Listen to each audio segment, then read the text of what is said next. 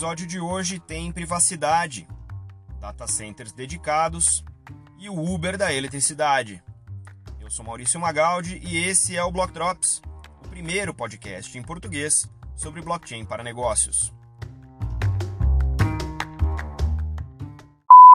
As notícias que você ouve aqui não têm qualquer vínculo com o meu trabalho atual, não configuram nenhuma forma de patrocínio, propaganda ou incentivo para o consumo tem o foco exclusivamente educacional para o mercado.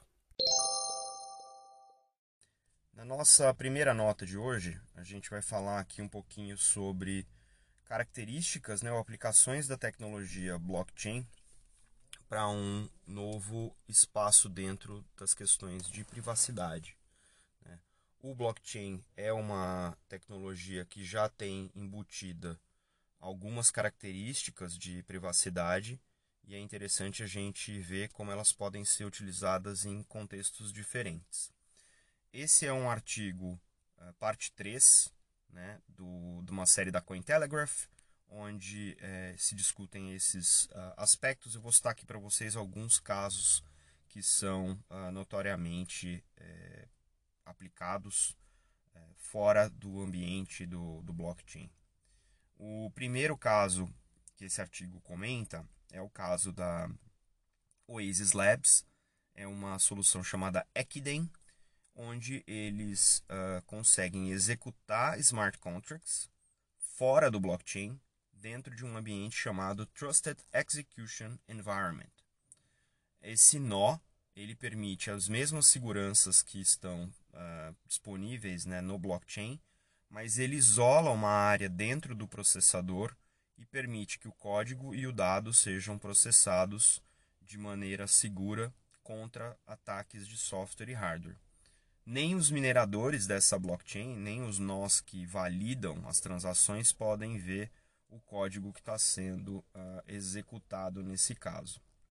O próximo caso do artigo é o, o nível de controle do dado pessoal pelos próprios consumidores. Né?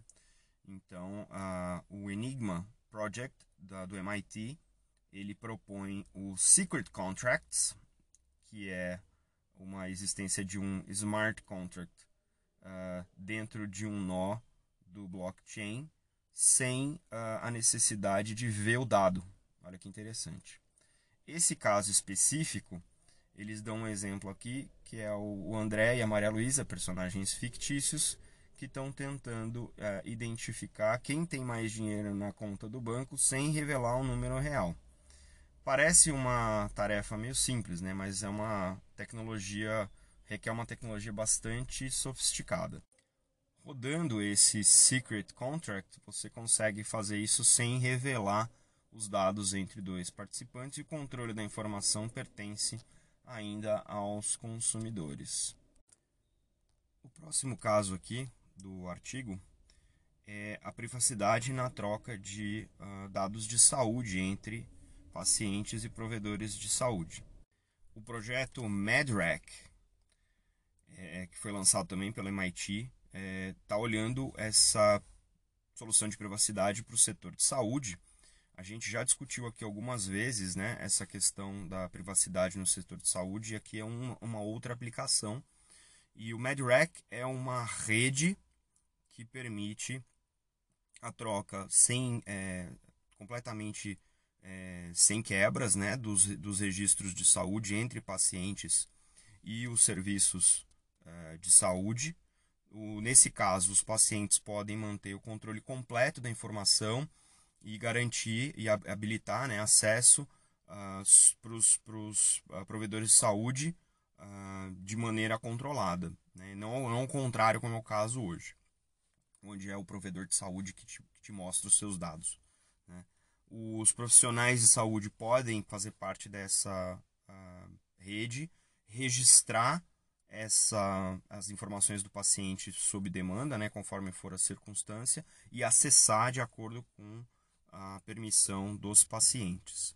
Essa é uma solução que já está em, em, modelo de piloto, com vários é, parceiros aí de, de, de pesquisa, é, e estão trabalhando em várias uh, soluções nessa, nesse espaço, né, nesse problema. Né.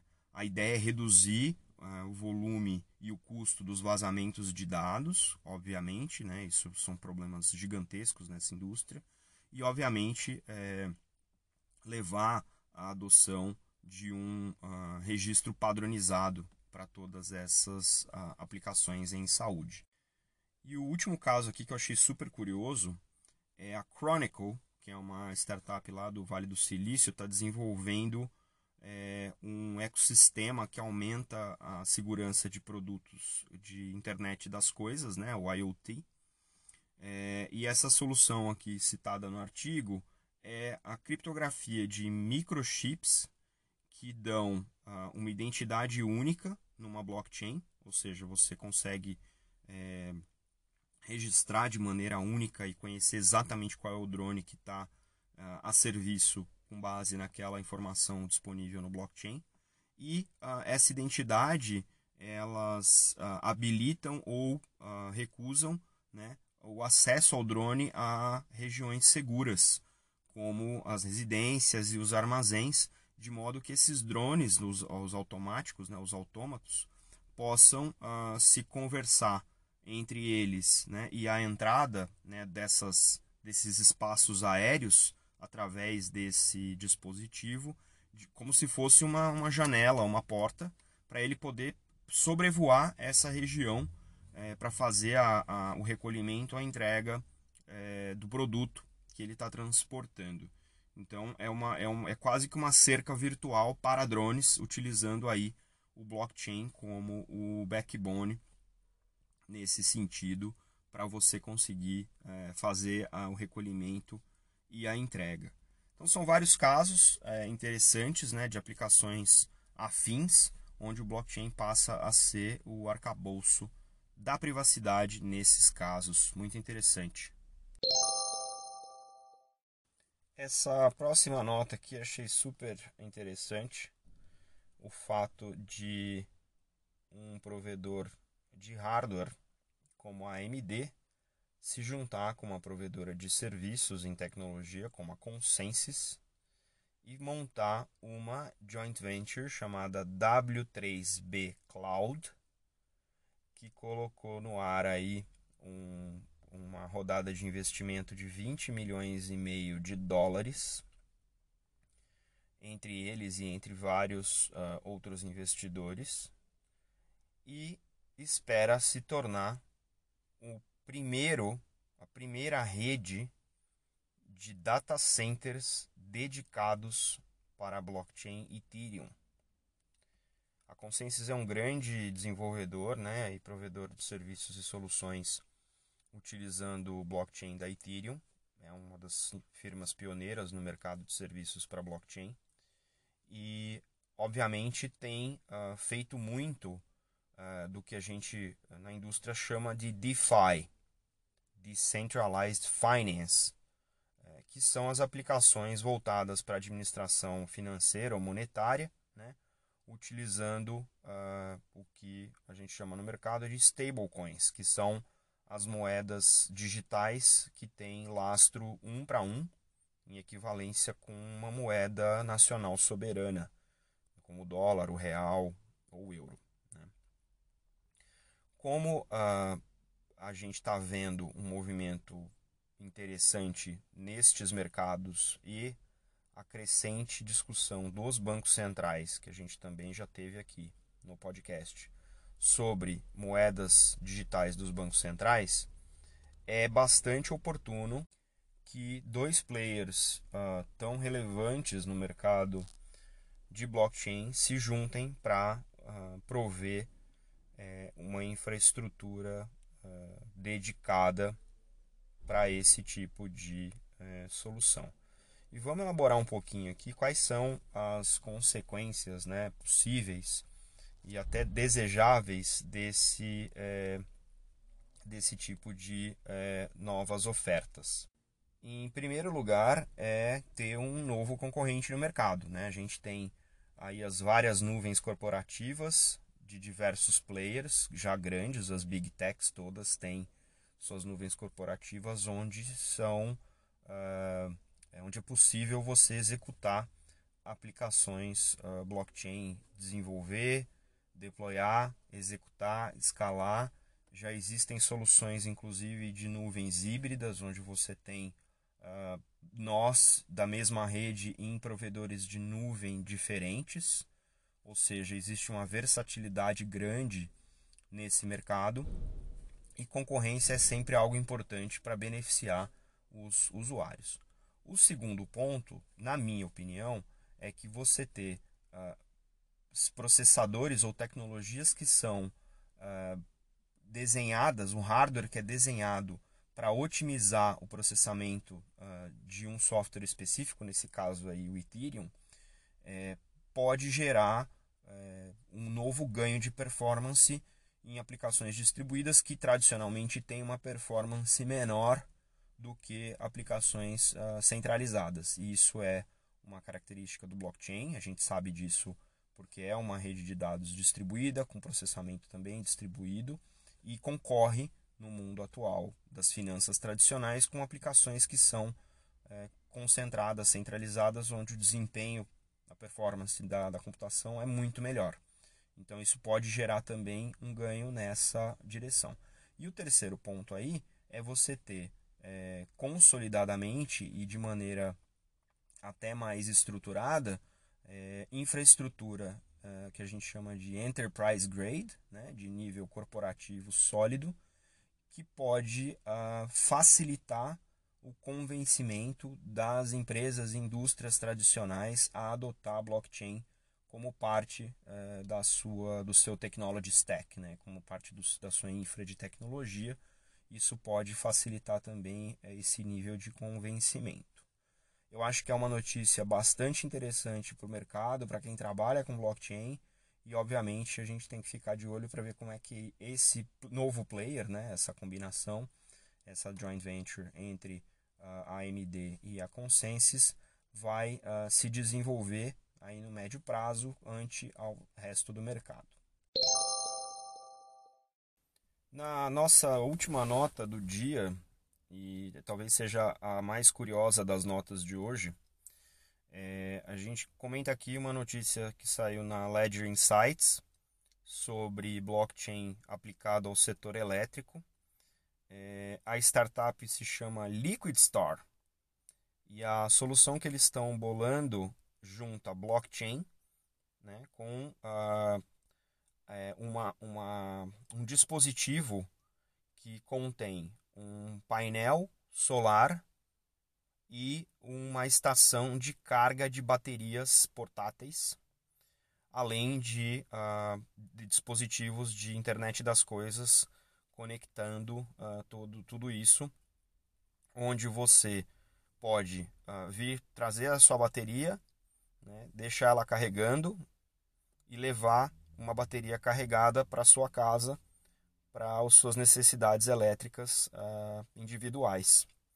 E aí você é cobrado e todo o contrato é gerenciado através de uma rede blockchain com smart contracts.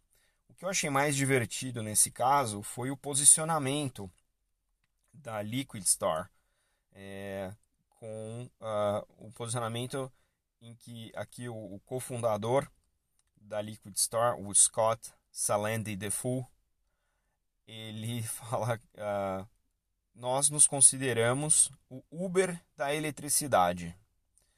É, eu sei que é mais uma chamada de capa, né, uma, mais uma manchete, mas é interessante que isso movimenta a visão deles para a solução. Então, eles estão uh, olhando para essas estações de eletricidade, que eles chamam de eletricidade digital, para serem uh, espalhadas em qualquer lugar onde os, as, os usuários precisam de eletricidade ou para uh, áreas de emergência em caso de desastre. Olha que interessante. É, a estatística diz que 10% da população, cerca de 789 milhões de pessoas, não tem acesso à energia sustentável e essas populações estão concentradas uh, em grande volume na África e na Ásia. Então, tem várias frentes de estudo, especialmente na, na, na ONU, é, para levar eletricidade a essas populações uh, que ainda não têm. Olhando uh, essa, essa questão do blockchain é, para dentro dessa solução, a ideia é, é colocar uma identidade digital associada né, a essas uh, baterias e uh, gerenciar o consumo dessa eletricidade nessa troca entre as baterias e as estações. É, a solução usa o framework chamado BlockPass, é, que é uh, da Chain of Things, é uma startup de blockchain uh, em Hong Kong, é uma tecnologia aí, é, proprietária nesse caso, né? é, e obviamente é, utilizando IoT, então uh, vão ter processadores dentro das baterias para fazer os registros de consumo, um monitor de localização geográfica para saber onde estão essas baterias e quão longe elas estão das estações, é, e alguns monitores também para ver o nível de energia ainda uh, restante né, nas baterias e nas estações também. Então, é uma maneira de coordenar tudo isso usando o blockchain uh, por trás dessa, dessa infraestrutura.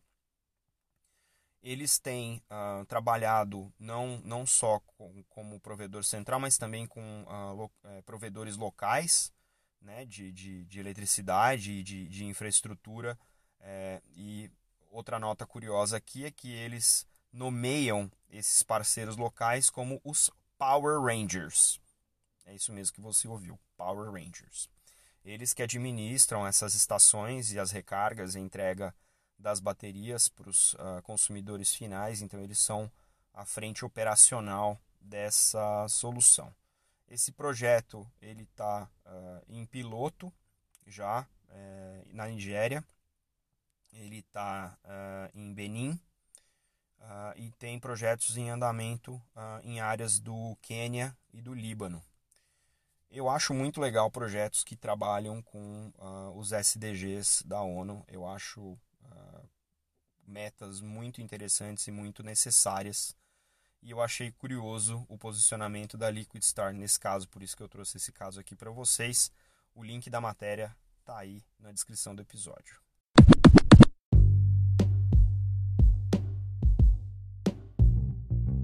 Você pode ouvir o Block Drops Podcast nas plataformas Numis, Google Podcasts, Apple Podcast, Spotify e Anchor FM. Entre em contato conosco através do e-mail blockdropspodcast@gmail.com, no Instagram blockdropspodcast e no Twitter blockdropspod.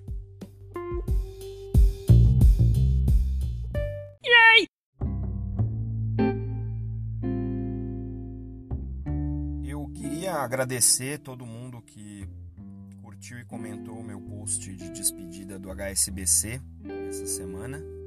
É um momento de mudança para mim na minha carreira, então agradeço aí ah, o suporte e, e, também os comentários de incentivo e desejos de sucesso. É, desejo para vocês o mesmo. É, fico muito satisfeito de estar em tão boa companhia online nesse momento. E também uh, mandar aqui os parabéns para o pessoal da Numes e da Febraban pelo CIAB Live essa semana. Eu assisti algumas das palestras, conteúdo excepcional para quem está no mercado financeiro. Recomendo uh, essas palestras e debates e painéis estão disponíveis na plataforma Numes e também dar os parabéns ah, para Cláudia Mancini da Block News pelo simpósio do setor elétrico, que está indo super bem e o pessoal do capítulo Hyperledger Brasil, que fez essa semana mais um meetup. Se você ainda não viu, também está disponível uh, no canal do YouTube do capítulo Hyperledger Brasil. Tem também podcast, formato podcast. Então não falta conteúdo sobre blockchain para negócios nessa nossa pandemia. A gente fica por aqui. Até a próxima. Tchau.